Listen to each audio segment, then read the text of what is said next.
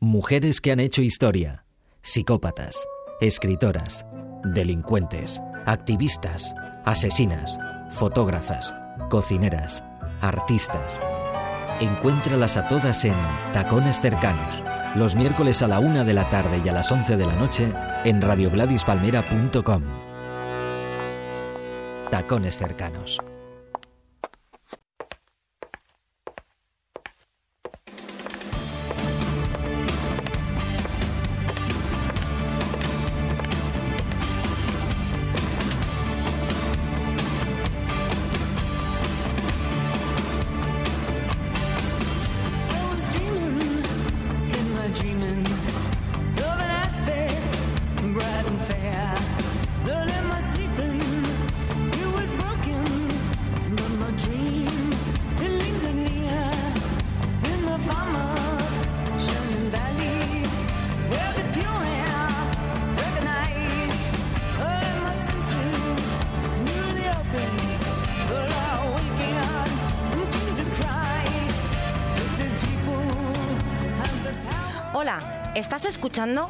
Cercanos y estamos en Radio Gladys Palmera.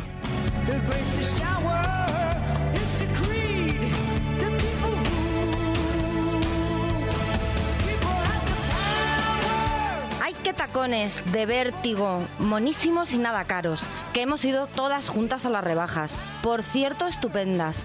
La gente qué pesadita está con la crisis, ¿verdad?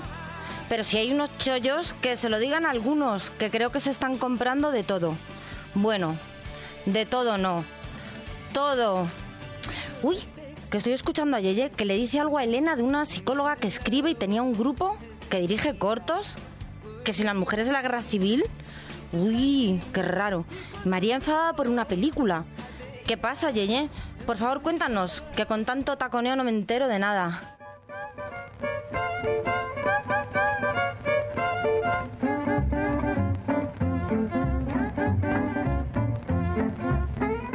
Pues mira, te cuento, te cuento. Hoy nos visita Beatriz Alonso, una mujer con mucho cuento. Vamos a charlar con ella de su vida profesional como psiquiatra y de su otra vida, su vida emocional, como creadora de imágenes que son oníricas, sugerentes, a veces chocantes y siempre llenas de sensibilidad y emoción.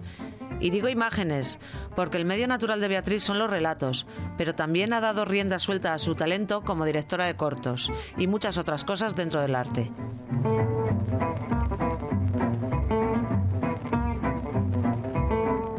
Inma nos va a seguir mostrando que podemos hacer grandes cosas con un pequeño gesto. El ejemplo de las mujeres que nos trae en el programa de hoy puede servirte de inspiración. Con un poco de coraje y también algo de morro, ¿por qué no decirlo? Veréis lo que consiguieron unas cuantas mujeres.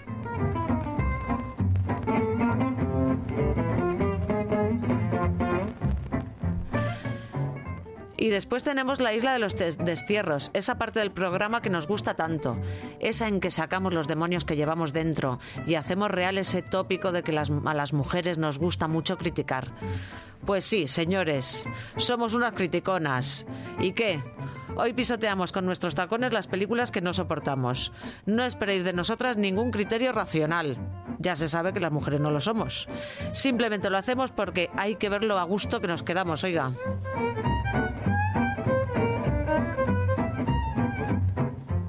¿Quién dijo que inventen ellos? Pues también inventan ellas y mucho. Seguro que algunos de los artilugios que utilizamos cada día los han inventado señoras. Señoras que en muchos casos ni siquiera habían tenido la oportunidad de cursar estudios superiores. Elena nos sorprende en la sección Eureka, con inventos en femenino.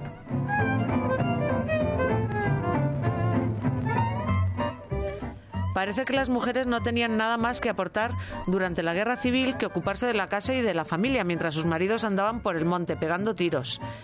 Pero como lo que parece no siempre es, hoy María nos va a contar cuál fue el papel de la mujer en una guerra que también hicieron ellas, porque muchas mujeres guerreras cambiaron la cacerola por el Kalashnikov.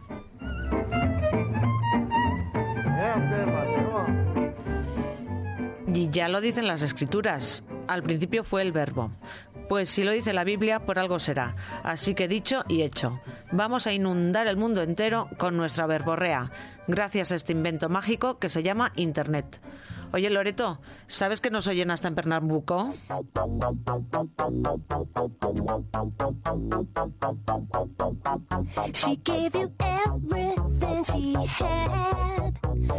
Y hoy tenemos el placer de tener como invitada en nuestra sección Mujeres en Acción a Beatriz Alonso Aranzábal, psicóloga, escritora, directora de cortos y responsable de un centro de salud mental.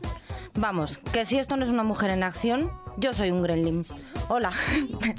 Hola. Hola Beatriz, ¿qué tal estás? Bien, gracias. Oye, muchas gracias por haber venido a vernos porque eres una mujer ocupadísima. Aparte de todo lo que hemos dicho, mm, tienes también familia, hijo. Claro, esa es la parte que ocupa todo mi tiempo y la parte corta en la de los microrelatos, cortometrajes. O sea, que para lo que, lo que más te gusta, que es eh, dedicarte a, escribir, eh, tienes que robar un poco el tiempo a, tus quehaceres diarios, sí, aprovecho los trayectos, de casa al trabajo, del trabajo al colegio, los trayectos, viajar en metro. facilidad de concentración? Sí, sobre todo de imaginación, observación e imaginación. Ah, estupendo. Mira, para ir abriendo boca y que la gente te conozca, vamos a escuchar un relato tuyo.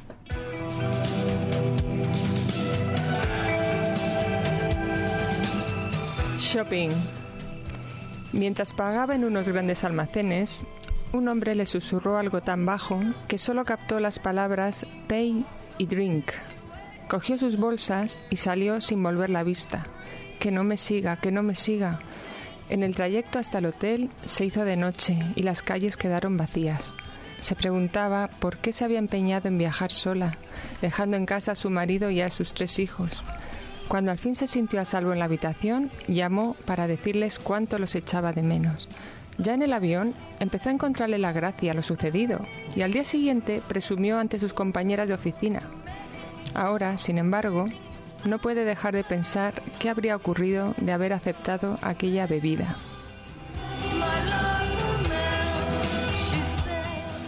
Ay, ese gusanillo que te queda ahí, ¿eh? se come, come, qué bien, qué bien contado está.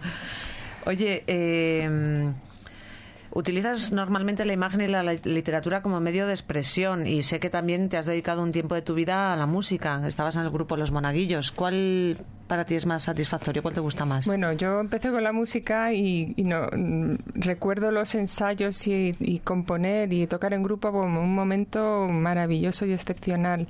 Lo que pasa es que el paso del tiempo hace muy difícil mantener, a mí por lo menos me fue imposible y, y poco a poco he ido sacando mis inquietudes a través de de la imagen y la literatura, como, como acabas de decir. Mm. Porque tú tocabas los teclados, pero escribías también las letras. No, las letras las escribía el bajista Jaime Munarriz. Ah, sí, ya, sí, sí, sí. Yo quería preguntarte, Beatriz, escribe sobre ti Agustín Martínez Valderrama en su blog Previsiones meteorológicas de un cangrejo. Qué buen nombre. Sí. que tus cortos son muy literarios y tus relatos muy, muy cinematográficos. ¿Tú estás de acuerdo? Pues creo que ha dado en el clavo, porque los cortos que me lancé a hacer me he inspirado siempre en algún relato previo mío. Y los relatos surgen siempre de imágenes que se me quedan grabadas, pues lo que os decía, de cuando voy por la calle y voy observando el mundo. Él también en este mismo blog reflexiona sobre tu deseo de describir, de escribir y descubrir el verdadero yo que a veces ni nosotros mismos conocemos. ¿Fue esa la inquietud que te, te decidió a dedicarte a la psicología? Yo creo que, estudié psicología porque soy una persona llena de curiosidad y tenía curiosidad por, por entender a las personas y el comportamiento humano. Hay, hay una cosa que me llama mucho la atención de, tu trabajo y es que eh, los relatos, en los relatos tu materia prima son las palabras y sin embargo en los cortos, tus cortos prácticamente no tienen palabras. De hecho, eh, Papiroflexia, por ejemplo, es un corto mudo. Mira, te adelantaste a The Artist. Entonces, eh, eso es curiosísimo, que expreses todo lo que expresas en ese corto solo con, con miradas, con emoción, sin palabras y sin embargo luego en realidad se te da de maravilla escribir. Sí, es que la imagen, como bien sabemos, vale más que mil palabras. Eso y, es verdad. Y, escribo porque da otro tipo de placer, pero y es más fácil escribir. Es decir, en, en, esta vida da más, es más fácil escribir que rodar. Rodar es mucho más complicado. Sí, pero solo porque depende de más. Por eso necesito un equipo.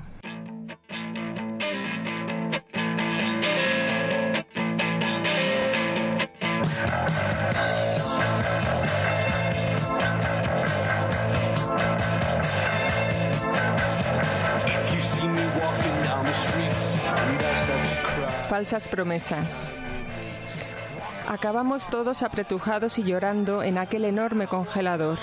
¿Quién lo hubiese imaginado unos minutos antes? Cuando nos dirigíamos veloces hacia ese lugar lleno de arroyos, saltos de agua, lagos cristalinos, sin escuelas, sin exámenes, sin tener que trabajar, que nos prometieron a cambio de un voto, de un simple voto en las urnas. Fuimos alegremente en cardumen, sin atender los consejos de mi abuelo, un atún enorme y cabal. Él siempre me había aconsejado, cuidado con las palabras, a veces encierran trampas. Ahora es tarde, picamos el anzuelo.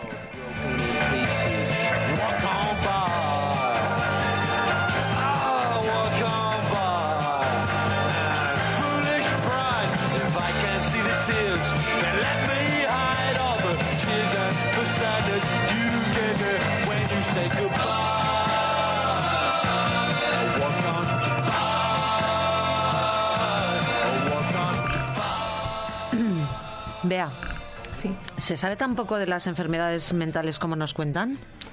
Se sabe, cada vez se sabe más, pero realmente lo peor de- del desconocimiento con la enfermedad mental es el estigma asociado. Es decir, que cuando alguien dice que trabaja o que tiene una enfermedad mental, eh, salen los prejuicios lo primero y el desconocimiento es evidente. Sí, el rechazo, ¿verdad? Sí, la palabra esquizofrenia pues sigue suscitando pues una sorpresa más bien negativa y sin, sin embargo las personas que trabajamos con, person que tienen, con personas que tienen enfermedad mental grave y duradera, que es así el nombre que se, que, que, como que se denomina mi campo de trabajo, realmente trabajamos muy a gusto, nunca abandonamos ese campo y así lo quise reflejar en mi primer corto documental que se Sí. llama Voy para contento. Sí. ¿eh? Voy para contento, qué bonito el título. Eh, se refleja una frase de uno de los usuarios de una mini residencia para personas con enfermedad mental que justamente pasaba de- del ciclo de la depresión a, a la euforia y cuando notaba que iba a ponerse muy contento pues decía voy para contento y ya sabíamos que, iba, que no iba a dormir esa noche. Eh, y eh, es que también sabes lo que pasa que eh, la- la- el resto de la gente que no tenemos ningún conocimiento sobre las enfermedades mentales, aunque en realidad estamos todos un poco locos, mm, lo asociamos con violencia, Le- eh, asociamos la esquizofrenia con violencia y a lo mejor habría Claro, que na- eh, nada más falso, eso es un mito y una falsedad. Eh, la mayoría de personas con enfermedad mental no cometen ningún crimen. Es decir, es más probable que un crimen lo cometa una persona sin ningún tipo de diagnóstico. Lo que pasa es que en cuanto eh, si la persona se tiene una enfermedad mental sale en el titular de la noticia, pero ¿cuántos titulares hay de estos en comparación con Sí. la media? que lo hace el vecino de arriba que está Es decir, Claro, hay un todo- porcentaje muy pequeño, pero el mito está ahí. Claro, mito. todas estas series de televisión, Sí. que hay, hay muchas, ¿no? De investigaciones criminales. Al final todos estos señores dicen que están enfermos mentales. Sí, Y pero lo, dicen para descargarse. para- es decir, claro, no, es un recurso es de un ficción. recurso, exactamente. Claro, claro. La mayoría de crímenes se cometen desde la conciencia y voluntad, por desgracia. Y que yo tengo una curiosidad, porque una vez una terapeuta amiga me comentó que la locura a veces es una opción, una puerta que todos podemos abrir. Que cuando esto nos supera, nos viene muy grande, que la gente la abre más veces de, la, de las que creemos, que es como un acto de voluntad a veces. ¿Tú qué opinas? Eh, que claramente una enfermedad no es un acto de voluntad, una enfermedad nadie la quiere y menos una enfermedad mental. Eh, usamos a menudo la palabra locura para referirnos a conductas diferentes, originales, eh, quizá como una forma de libertad. Si lo entendemos así la locura, pues es una opción, pero una enfermedad mental no es la locura, es una enfermedad como otra, pero que se manifiesta en síntomas mentales.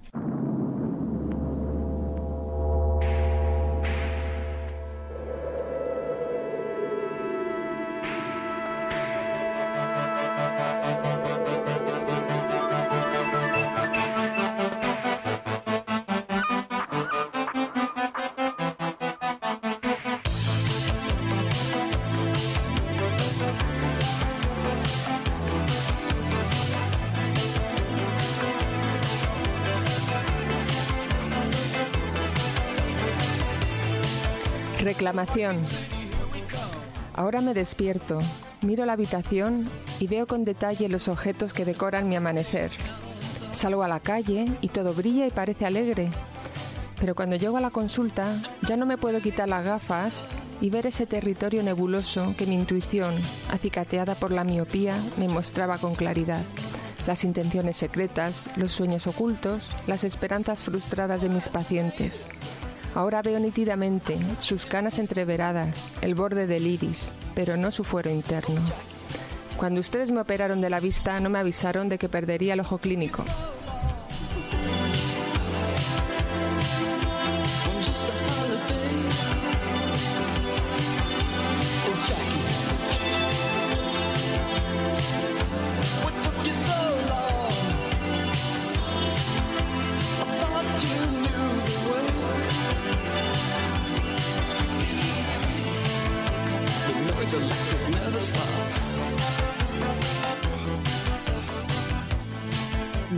Mm, tienes dos cortos, ¿verdad? El eh, papiroflexia y voy para contento. Eh, tengo tres. Ah, pues Eh, hay uno que no conozco. Sí, se llama Los aviones nos saludan. Es un paso intermedio Ay, sí, sí, sí, lo he entre, visto, entre el corto eh, documental con personas con enfermedad mental.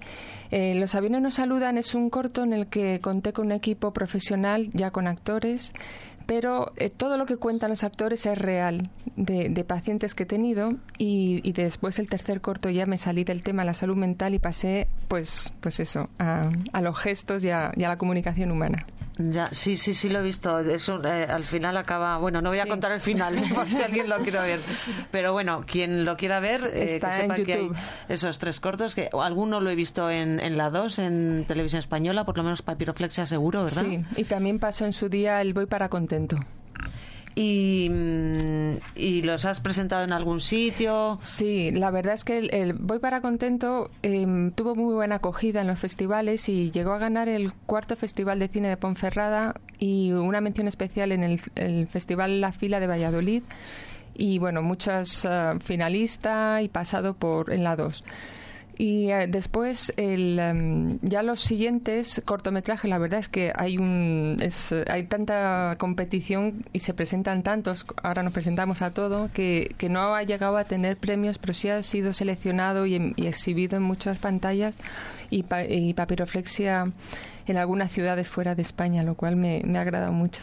Sí, yo he visto, la verdad es que tus cortos eh, mm, te pueden llegar o no, pues son unos cortos muy emocionantes, muy bonitos, pero además tienen una factura, están muy bien terminados, pues son unos cortos muy profesionales y eh, Eh, de hecho la prueba es que los has presentado, que han ganado claro. premios. ¿De dónde, dónde has aprendido tú a hacer cine? Porque que yo sepa, Bueno, en- esa fase lo, lo- lo único que aprendí, es decir, que fui a clase fue de guion, que tuve un, un profesor estupendo, eh, a ver si ahora me sale eh, mm, Juan Miguel Lamet. Y en la escuela de cine. Entonces, a partir de ahí es lo único que, que hice técnicamente con un- mis compañeras. Rodamos un corto que se llama Anatomía Patológica, está en internet, es muy gracioso, con Iñaki Miramón, Ramón Langa, María Isasi. Y ahí aprendí, como ayudante de producción, cómo se hacía. Y después, a partir de ahí, lo que he hecho es rodearme de equipos muy profesionales, muy buenos, eso sí, que han colaborado desinteresadamente. Claro, porque les- todo ha sido por amor al arte. Por amor al arte. Les ha gustado la... Yo les presento el guion, mis pretensiones y, bueno, intento rodar siempre en un solo día para no abusar de la paciencia de nadie.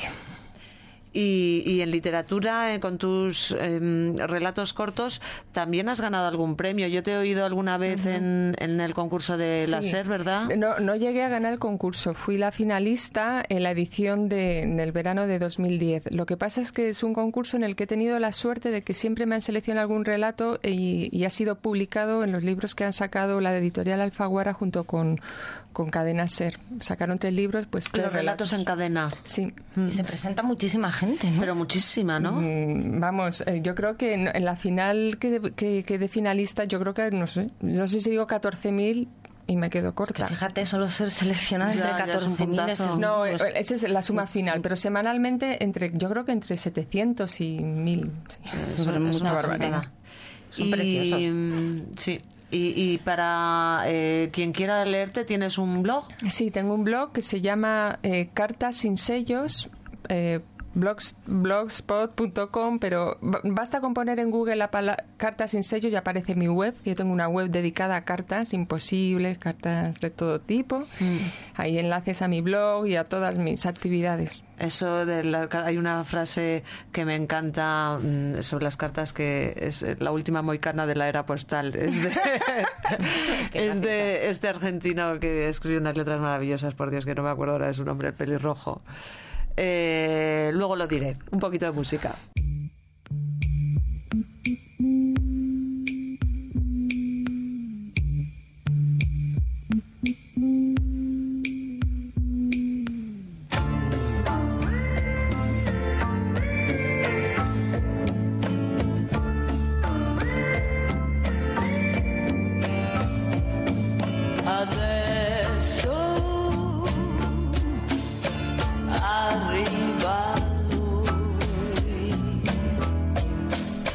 Maldición. Cuando se retiró el oleaje, el mar dejó al descubierto un torso griego clavado en la arena. La leyenda decía que solo aparecía con la bajamar de noviembre y que no había que tocarlo, so pena de sufrir una terrible calamidad. Una niña se acercó y pasó la mano por encima.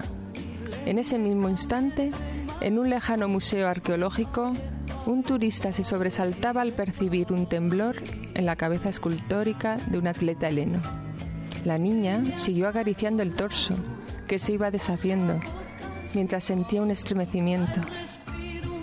Tenía el resto de su vida para buscar una sensación igual y no encontrarla.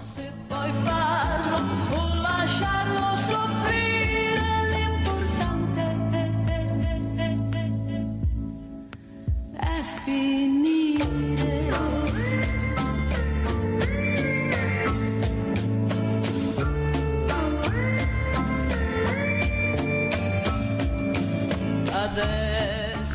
Vea, pues muchísimas gracias por venir a acompañarnos este ratito a Radio Gladys. Muchísimas gracias a vosotras. Me, lo he pasado muy bien escuchando esta música tan bonita. Ha sido un placer escuchar tus cortos. Pues gracias a vosotras. Y tus relatos. Muchas gracias, de verdad. Oye, antes de nada, que no se me olvide decir que el último moicano de, la era postal es de Sergio Makarov. Vale. que consta bueno, pero Sergio Makarov que ha puesto la música a mis cortos. Sí, ah, sí, claro. Qué bueno. Hombre. Qué casualidad que lo haya asociado yo de repente, pues, ¿no? Por algo será. Oye, vea, déjanos una propina antes de irte, por favor.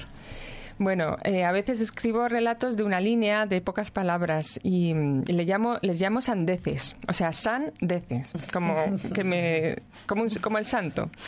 Os voy a dejar este, que se titula Muerte agridulce. Se quitó la vida tomándose de un trago toda la salsa del restaurante chino. No basta con oír la música, además hay que verla. Canal Gladys Palmera en YouTube. Gladys Palmera Televisión.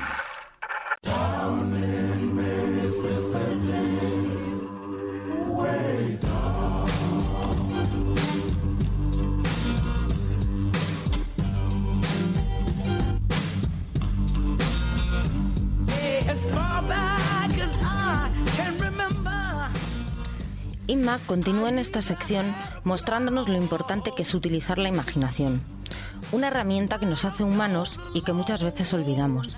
Estos pequeños gestos son actos de valentía, pero sobre todo un adecuado uso de la inteligencia. Hola Inma. Hola Loreto. La semana pasada, dentro del espacio Pequeños Actos que hacen grandes cambios, os hablé de Rosa Parks. Hoy quiero hablaros de una compañera y amiga del colegio, Johnny Carr, que también era una activista de los derechos civiles, y de cuatro mujeres afroamericanas menos conocidas que contribuyeron a que cambiara la ley de segregación en Montgomery. Johnny Carr nació en Montgomery, en Alabama, el 26 de enero de 1911. Fue una líder del movimiento de los derechos civiles en Estados Unidos desde 1955 hasta su muerte.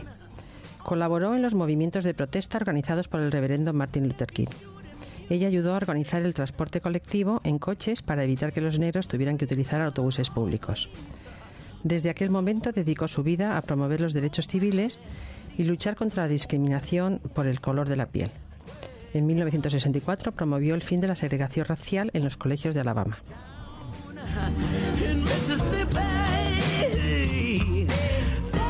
En 1967, Cass se convirtió en la presidenta de la Asociación de Mejoramiento de Montgomery, creada tras el arresto de Rosa Parks, sucediendo a Luther King tras su asesinato. Ocupó el cargo hasta su muerte a la edad de 97 años. Y dice, cuando haces algo que sabes que tiene sentido, nunca te aburres. Murió el 11 de febrero del, del 2008. I used to walk down that gravel road, walking with my grandma. Y ahora quiero presentaros a Claudette Colvin, Marie-Louise Smith, Aurelia Brother y a Susie McDonald. Meses antes de que lo hiciera Rosa Park, ellas se negaron a dejar sus asientos a personas blancas. Fueron arrestadas y pusieron una demanda civil contra la ciudad de Montgomery y su alcalde Gale. Ganaron el juicio y en, en noviembre de 1956 la segregación en los autobuses fue declarada ilegal.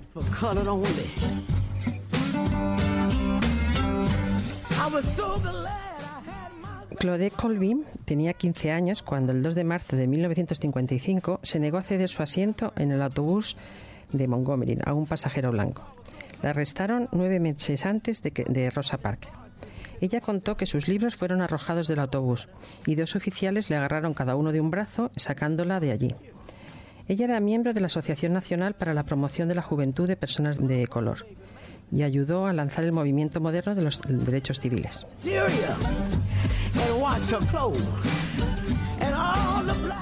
Marie-Louise Smith tenía 18 años cuando se negó a ceder su asiento.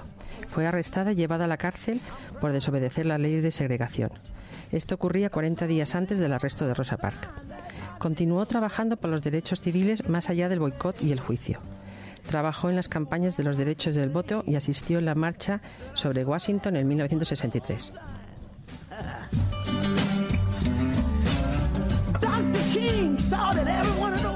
En abril de 1955, meses antes de Rosa, fue arrestada por negarse a ceder su asiento del autobús a un pasajero blanco. Ella fue la principal demandante en el caso de Brother contra Gale. Estaba afiliada a varios grupos de derechos civiles de la época, entre ellas la Asociación Nacional para el Avance de la Gente de Color y la Asociación de Mejoramiento de Montgomery.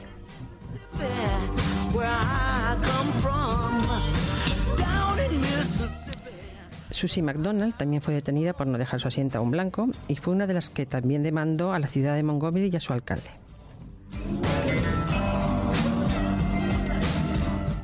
Lo que tienen en común todas ellas es que son mujeres normales que se atrevieron a hacer algo extraordinario, diferente que ayudó a mejorar su ciudad.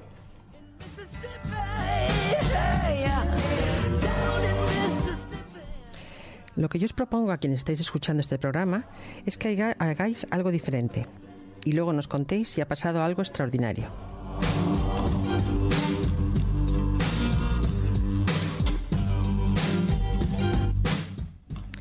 Y ahora paso a contaros una noticia sobre una organización feminista ucraniana que se atreve a hacer algo diferente y extraordinario. Os leo el titular de un periódico. Mujeres desnudas ante la Catedral de Moscú. Estas mujeres que se atrevieron a desnudarse en Rusia pertenecen a la organización FEMEM de Ucrania.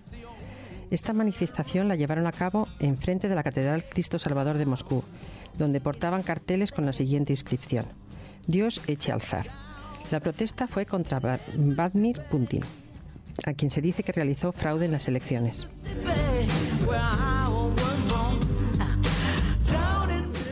Las mujeres protestaron eh, durante casi una hora en frente de religiosos y de todas las personas que pasaron por allí.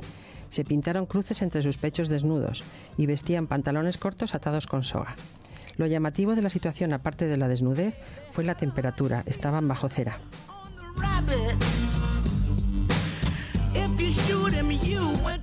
Los las militantes de FEM son muy conocidas por ser provocadoras en sus acciones de defensa de los derechos de las mujeres.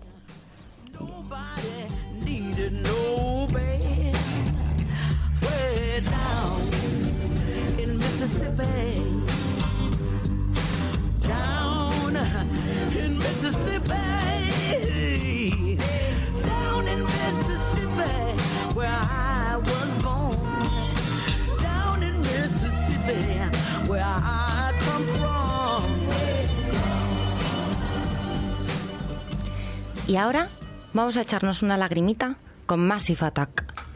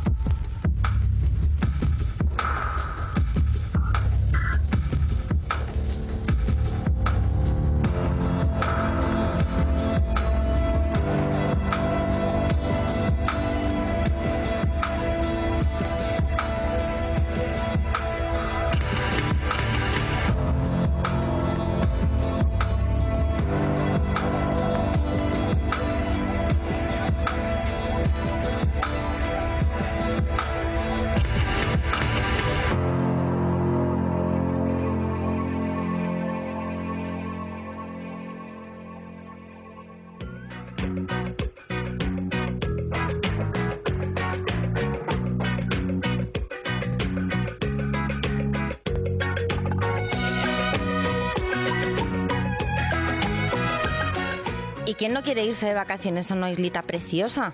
Y gratis. Pues nosotras, que somos todo generosidad, hoy fletamos un crucero, sin escalas, para las películas o directores de cine que más nos molestan. La isla de los destierros. ¡Vamos, chicas! ¡Vaya, vamos!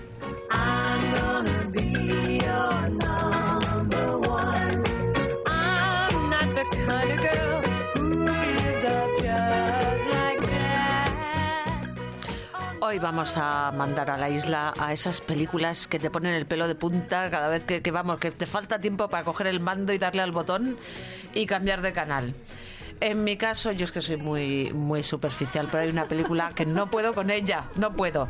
Es Sonrisas y lágrimas. Es esa caterva de niños, todos con el pelo amarillo, titan luz, todos vestiditos iguales, eh, cantando todo el día. Eh, esa, esa Julie Andrews que dan ganas de abofetearla, pero por favor, por amor de Dios. ¡Espabila! Mira, esa, esa cosa monjil, relamida. Eh, y que conste que la película debe ser buena porque eh, ganó, me parece que cinco Oscars, o sea, man- ganó el Oscar a la peli, eh, a la mejor película, mejor en el año 65, ¿eh? Mejor película, mejor director, mejor montaje, sonido y banda sonora. Y al loro, que el título en inglés es The Sound of Music. O sea, nada que ver con Nada sonrisas y lágrimas. Es que las canciones eran bonitas, ¿no? Algunas. Yo no canto porque llueve, pero... a, a los niños pequeños les gusta. Sí, a mí... ¿Ves? Yo creo A la nieta de Isma.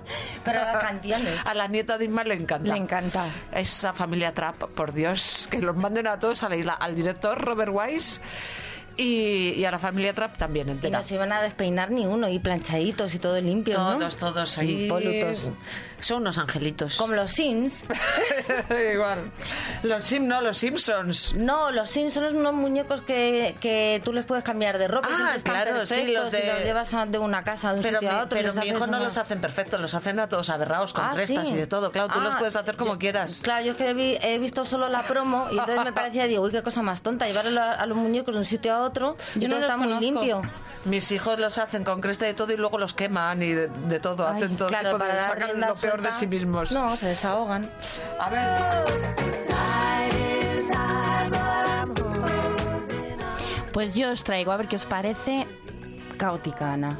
¿La habéis visto? Ay, no. Pues mejor no la veáis, porque Julito, Julito, que te has pasado corazón. Yo no entendí nada, os lo juro, pero nada. Y cuando ya crees que, mira, ya el pestiño está acabando, después de hora y media larga, pues te regala una cagadita. En la cara, en la cara. ¿De caca? De, de caca. De caca. Es decir, ves cómo cae. Qué horror, qué asco. Y acaba con una paliza mortal. Qué mal rollo, ¿no? mm, Yo creo que se ha pasado. Ya. Que, que- sí, que desagradable. Pero tenía Muy desagradable. sentido Es que o no tenía sentido. Yo me no va de rarito, ¿no? Yo- sí, va de rarito. Y Pero yo voy de moderninchi. pero a mí me ha gustado. A mí también. Otras, pero esta... de verdad, a lo mejor la tenéis que ver. Qué y- suerte que me la he perdido. No, ya no sí. la veo. Yo creo que no. A mí ya me dio, me dio mucho asquito la- eh, lo de Divine en Pin Flamencos, ¿eh? O sea que... Yo fui fin. contigo. Sí, la vimos juntas cuando la estrenaron. Madre mía. Qué asco. Cuéntanos algo, Loreto. Pues es que yo tengo muy mala memoria, entonces así en bloque, estas películas que ponen como después de comer, que están basadas en historias reales y De que Antena todas- 3. no sé, y Son de varias 3. teles y que de- Y y, que, y que to- y que todas son el, el- o el niño es secuestrado o tiene un cáncer terminal, la madre llora todo el rato y sufre y siempre es una madre coraje, pero tiene un, un marido muy bueno, pero da, da todo mucha pena y yo no entiendo nada y te duermes. O sea, esas películas que son para dormir la siesta, pero de- duermes con pena. Esas Sí, son las que yo sí. mando a la isla. No me extraña.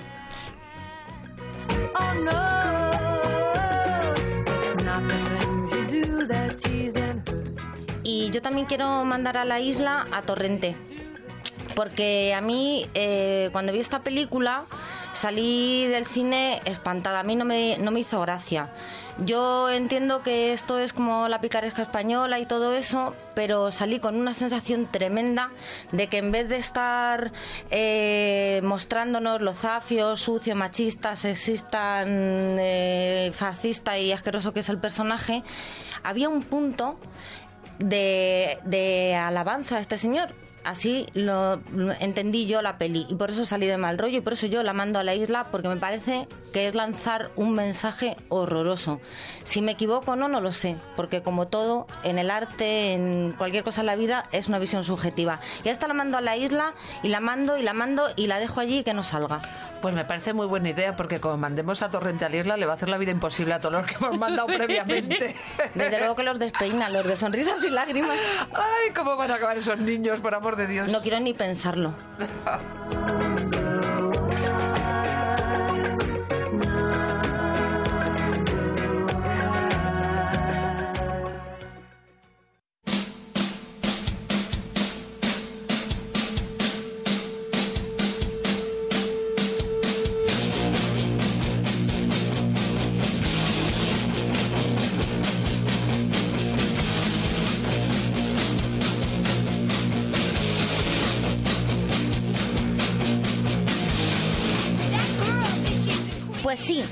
asesinas, escritoras, cocineras, arqueólogas y también inventoras.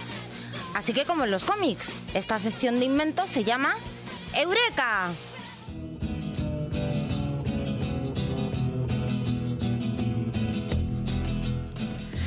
Pues hola Loreto, aquí os traigo algunas inventoras, por ejemplo, Caroline Herschel, que era astrónoma, la primera astrónoma profesional, al recibir salario del rey Jorge III, cuando trabajaba ayudando a su hermano William, que también era astrónomo del rey, a finales del siglo XVIII, muriendo ya a mediados del XIX. Junto con su hermano descubrieron mil estrellas dobles, demostrando que muchas de ellas eran sistemas binarios, lo que era la primera prueba de la existencia de gravedad fuera del sistema solar. Su trabajo fue reconocido tras su muerte. Aún así, recibió varias medallas de oro por, de oro por parte de instituciones científicas muy reconocidas.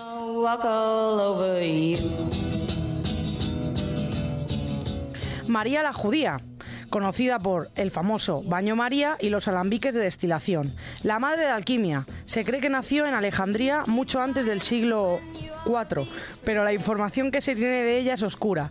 Lo que sí sabemos es que es la inventora del famosísimo baño María, ya sabéis, el método comúnmente utilizado para dar calor de forma más uniforme a algo sólido o líquido. Pero también gracias a ella podemos disfrutar de bebidas destiladas porque también es la persona que ideó los alambiques de dos y tres salidas. These boots are made for walking, and that's just what they'll do. Teano, que tiene mucho que decir sobre la proporción áurea. Su aportación fue en el campo de, esta proporción áurea, que la encontramos en la naturaleza y que dota de carácter estético y armónico a aquellos objetos que, que la siguen. Pues Teano estableció que los puntos A y C son el segmento áureo de los puntos A y B. Teano era matemática griega, que estudió en la escuela pitagórica, porque aceptaban mujeres, y más tarde se, casó con Pitágoras. Cuando este murió, ella siguió dando clase en aquella escuela. Difusora de estos conocimientos matemáticos por Grecia y Egipto con la ayuda de sus tres hijas, Damo, María y Arignote, también matemáticas.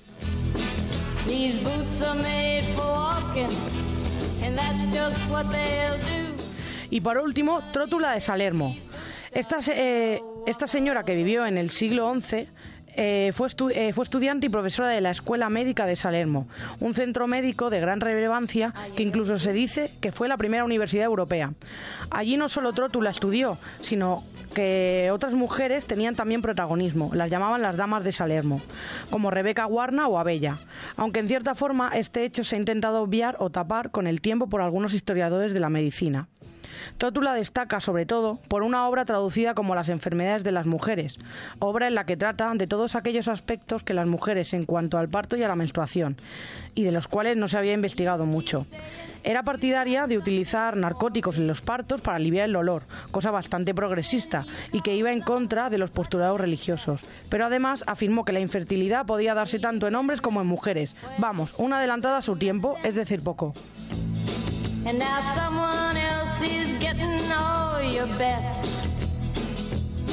These boots are made for walking, and that's just what they'll do.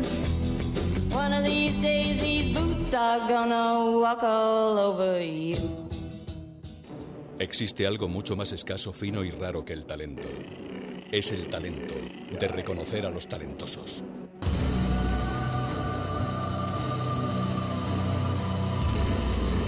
GladysPalmera.com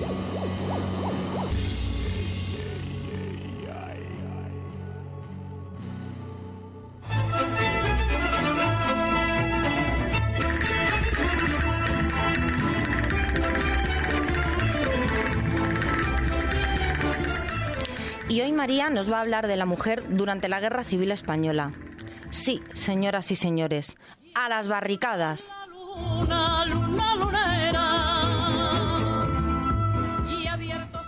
Hola Loreto. Esto de tener un programa de radio es muy instructivo.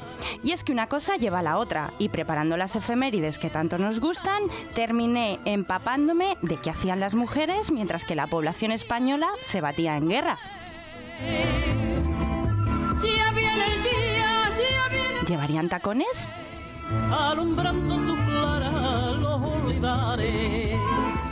Oye, mi querida España, esta España mía, esta España nuestra, ¿dónde estaban las mujeres? ¿En el frente? ¿En el campo? ¿En sus casas? ¿Sirviendo? ¿O en la fábrica? Cronistas, estudiosos, escritores, anda contadnos. Y la verdad es que les entiendo. Estaban olvidadas. A finales del siglo XIX, principios del XX, las mujeres no participábamos en la vida política, económica ni menos social, tareas encomendadas a los hombres. Las mujeres eran premiadas para toda la eternidad con el desempeño de las tareas del hogar y el cuidado de la familia. Hijos, padres, maridos, suegros, todo un regalo. Y es que esto es muy sencillo de entender si os comento que la educación pública apenas existía.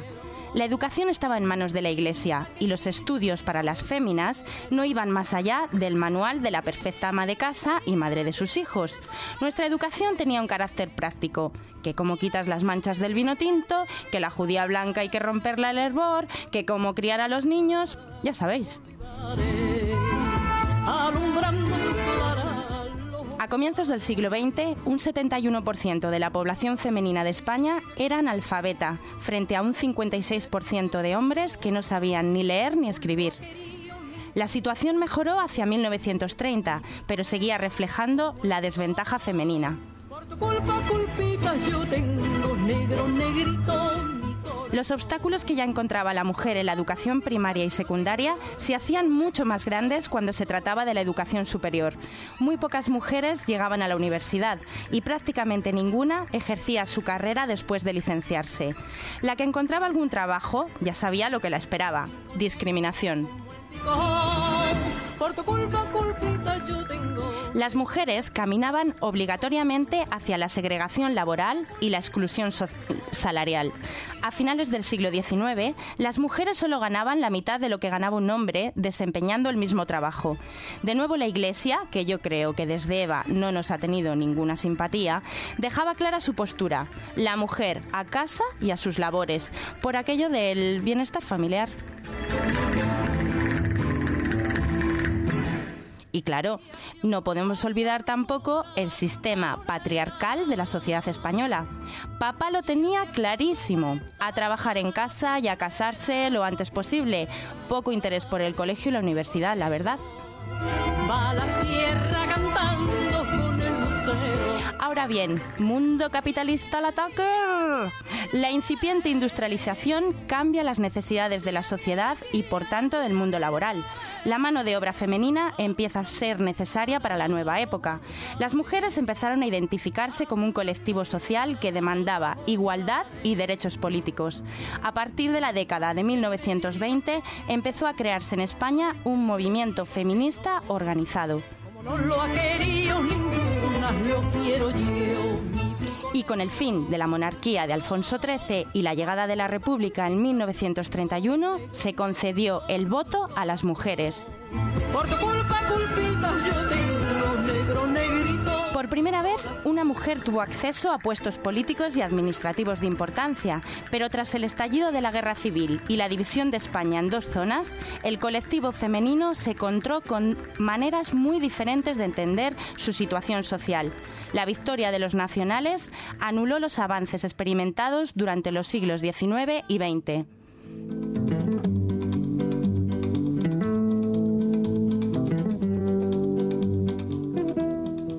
El alzamiento de julio de 1936 catapultó a las mujeres de la España republicana hacia nuevas actividades en el mundo político y social. La, la, figura heroica de la miliciana se convirtió rápidamente en el símbolo de la movilización del pueblo contra el fascismo. En los carteles de guerra predominaban las imágenes de heroínas combatientes, enfundadas en sus monos azules como representación del sentir obrero, de la lucha por la libertad. Las mujeres reivindicaban el derecho de igualdad de condición. Durante las primeras semanas de guerra, aunque la mayoría de mujeres republicanas coincidieron en trabajar en la retaguardia, unas pocas se unieron a sus compañeros varones y se enrolaron en la milicia. Algunas se dirigieron a los frentes de Aragón, de Guadalajara, del País Vasco, de la Sierra Madrileña. Su decisión de participar en el combate armado venía motivado por el deseo de defender los derechos políticos y sociales que habían adquirido durante la Segunda República y a demostrar su repulsa al fascismo. La otra noche el río cruzó, Fue el momento de famosas milicianas como Lina Odena, Rosario Sánchez, la dinamitera, la vasca Casilda Méndez y muchas más. No obstante, incluso en los frentes existía un marcado grado de división sexual del trabajo, ya que las milicianas realizaban las labores de cocina, de lavandería, sanitarias, correo, de enlace, etc. Aunque también es cierto que muchas lucharon como soldados entrando en combate. Ay Carmela, ay Carmela. Pasados los meses de euforia de a las barricadas, el papel de la mujer fue reorientado de otra manera. La imagen militarista de la miliciana desapareció de los carteles y empezaron a aparecer mujeres en imágenes más tradicionales, dedicadas a tareas típicas de asistencia social. Esta imagen resultó, sirvió para movilizar a las mujeres hacia las causas antifascista y revolucionaria. Miles de mujeres se lanzaron a esfuerzos bélicos que iban desde trabajar en fábricas de municiones al voluntariado en servicios sociales, campañas educativas, proyectos culturales y actividades de apoyo a los combatientes. Las mujeres desempeñaron un papel decisivo en la resistencia civil al fascismo. Frente a las instituciones oficiales, que siempre habían ignorado a las mujeres, surge durante la guerra un interés oficial para que ocupen cargos de responsabilidad, sobre todo en la asistencia social. La dirigente anarquista Federica Monseni fue la primera mujer ministra en España. Tuvo a su cargo el Ministerio de Sanidad y Asistencia Social en el gobierno de Largo Caballero y a ella se deben numerosas iniciativas en el ámbito de la asistencia social, la ayuda a los refugiados y la sanidad pública. También se debe en gran parte a ella el proceso definitivo de legalización del aborto que la Generalitat de Cataluña promulgó en diciembre de 1936. La nueva situación de la mujer dentro de la España republicana, tomad notas taconeadoras, alcanzó a tratar incluso el milenario problema de la prostitución y de las enfermedades venéreas, iniciando propuestas innovadoras que condujeran a cambiar la mentalidad, la conducta de género y los patrones sexuales de los hombres. Y chicas, ¿cómo no voy a nombrar a la dirigente comunista Dolores Ibarruri, la pasionaria, que representaba a las madres de la clase obrera en la tragedia de la guerra civil? Llegó a ser comandante honorario del quinto regimiento y diputada y, y vicepresidenta del Parlamento. Todo este deseo de renovación estaba articulado a través de organizaciones tales como la Agrupación de Mujeres Antifascistas o las organizaciones juveniles Unión de Muchachas, entre, entre otras muchas. Entre todas ellas existía una serie de intereses comunes, tales como el acceso a la educación, el trabajo remunerado y el compromiso con el esfuerzo bélico pero su marcada politización es la que les impidió un movimiento femenino, la realización de un proyecto común social entre las mujeres republicanas. Vamos, que se tiraban de los pelos. Y es que, queridas, el poder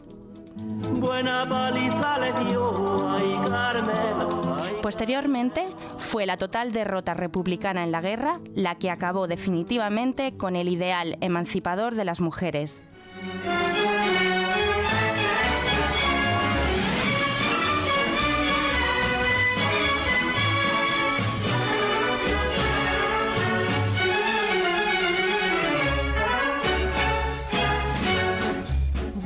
Contarles a ustedes lo que a mí me ha Las mujeres del bando nacional, sin embargo, vieron cómo, cómo su situación volvía a la sociedad patriarcal, a la sumisión, a la falta de igualdad y libertad.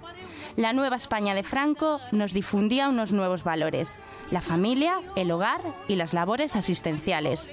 Entre y entre ole, por España se Con el triunfo de los nacionales en determinadas zonas de España, la situación de la mujer experimentó un profundo cambio. La Asociación de Falange Española de las Jons, con el naciente régimen nacional, posibilitó incluir a la mujer como colectivo social a través de la sección femenina. Dicha organización fue fundada en junio de 1934 por José Antonio Primo de Rivera y tenía como misión la asistencia a los presos del partido o de las familias de los caídos en las luchas callejeras. Al frente de ella se nombró jefe nacional a Pilar Primo de Rivera. Hasta el 18 de julio de 1936, la cifra más creíble era la de menos de 2.500 afiliadas, pero a partir de ahí su número aumentó considerablemente, dentro de la vorágine de la guerra, hasta alcanzar las 250.000. Obligada te veas. Que soñar las mujeres de la Falange, debido a las necesidades de la guerra, fueron destinadas a desempeñar funciones tales como las de organizar sección de enfermeras, establecer asociaciones de beneficencia y atención a los huérfanos.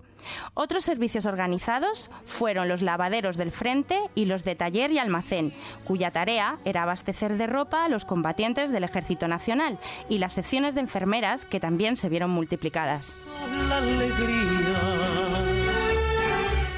El Servicio Social de la Mujer fue establecido el 7 de octubre de 1937.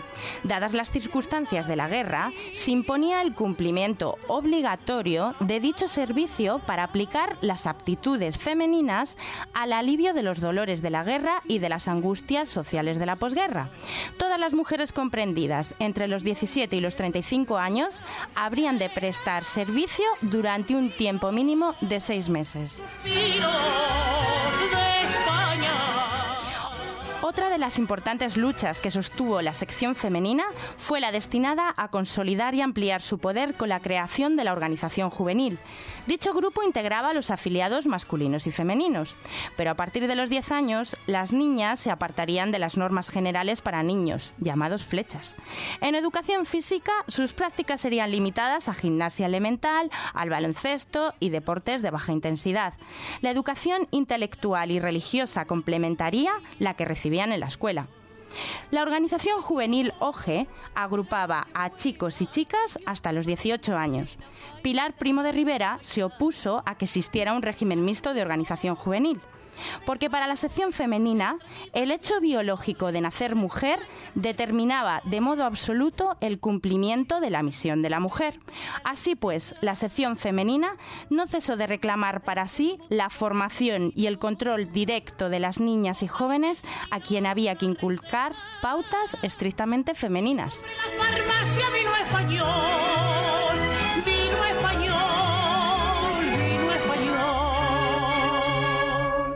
El vino de nuestra tierra, bebimos en tierra extraña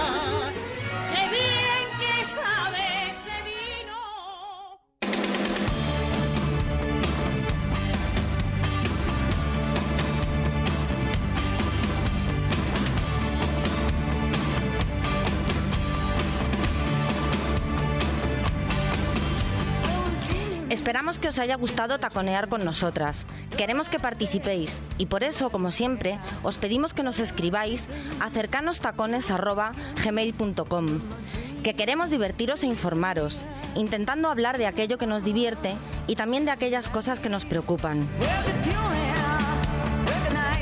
Porque no somos ovejas, aunque algunos lo deseen. Pero por si no se han enterado, los que olvidan su pasado están condenados a repetirlo. Porque señoras y señores, recuerden, el poder lo tiene el pueblo.